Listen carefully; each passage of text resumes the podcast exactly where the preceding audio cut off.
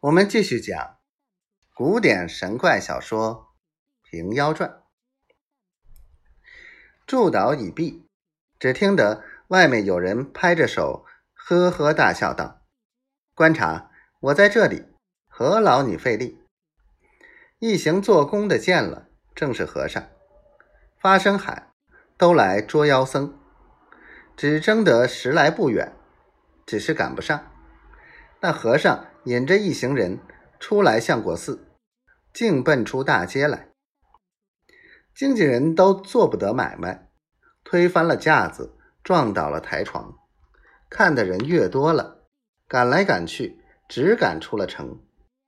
过了接官厅，将到市梢头，和尚说道：“你众人不要来赶了，我贫僧自归去了吧。”看着汴河里，永身一跳，只听得“腾”的一声响，和尚窜入水里去了。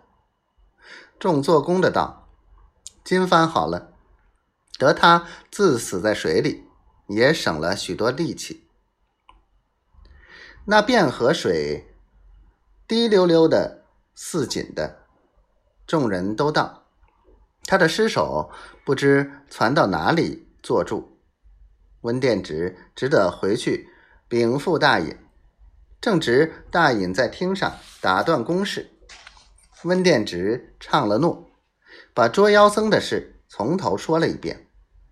包大隐听了，道：“推奈这厮，恼得我也没奈他何，得他自跳在水里死了也罢。”说犹未了，只听得。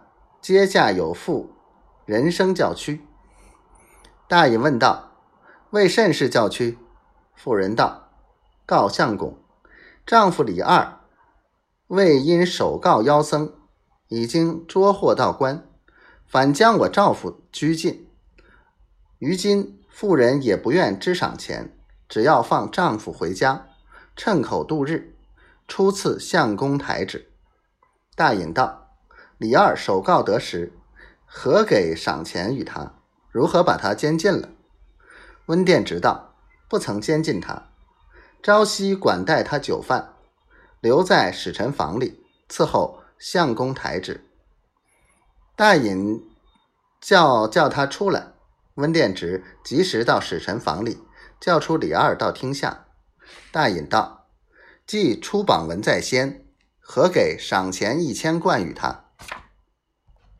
当时东京一贯钱值银一两，李二是个穷经纪人，平白得了一千贯钱，非气的好了。